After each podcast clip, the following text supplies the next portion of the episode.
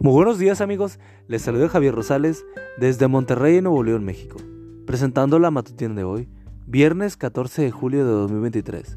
La matutina de jóvenes ya por título, Su hora más gloriosa. La cita bíblica nos dice, es nuestro deber obedecer a Dios antes que a los hombres. Hechos 5:23.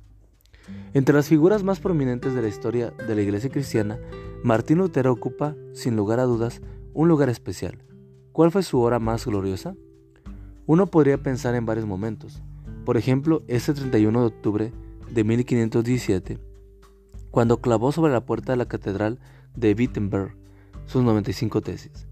¿Cómo recordar? Esas tesis eran denuncias públicas contra los excesos de la Iglesia Popular, especialmente contra la venta de indulgencias, especies de certificados que aseguraban al comprador el perdón de sus pecados e incluso el derecho de ir al cielo una vez que muriera. Lutero enfrentó ese error al enseñar que el perdón de Dios ni se compra ni se vende, se recibe por gracia. Otro momento estelar, cuando completó la traducción de la Biblia al alemán, Lutero consideraba que la Biblia y solo la Biblia debe ser la autoridad final en asuntos de fe, pero solo unos pocos privilegiados podían leerla. Fue así como decidió traducir las escrituras al idioma que el pueblo hablaba en la calle. ¿Y qué te parece otro momento histórico? Corrió el año 1521 Lutero había sido llamado a rendir cuentas por sus enseñanzas ante el emperador Carlos V y ante poderosos dignatarios del Estado y de la Iglesia Católica.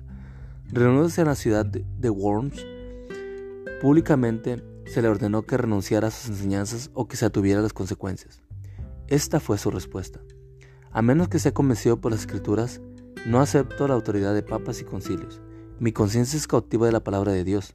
No puedo ni debo renegar de nada porque no es correcto ni seguro ir en contra de mi conciencia. Aquí estoy, no puedo hacer otra cosa, que Dios me ayude. Sin duda alguna, su momento más glorioso. Puedo imaginar que en el cielo se escuchó un estruendo amén, cuando este hombre de la fe puso bien en alto el nombre de Dios y la autoridad de su palabra. Hoy Dios está buscando jóvenes y señoritas con la fibra moral que Lutero mostró a la hora de defender sus convicciones. ¿Cuenta Dios contigo? Señor Jesús, dame valor para poder poner en alto tu nombre aunque se desplomen los cielos. Amigo y amiga, recuerda que Cristo viene pronto y debemos de prepararnos y debemos ayudar a otros también para que se preparen, porque recuerda que el cielo no será el mismo si tú no estás allí. Nos escuchamos hasta mañana. Hasta pronto.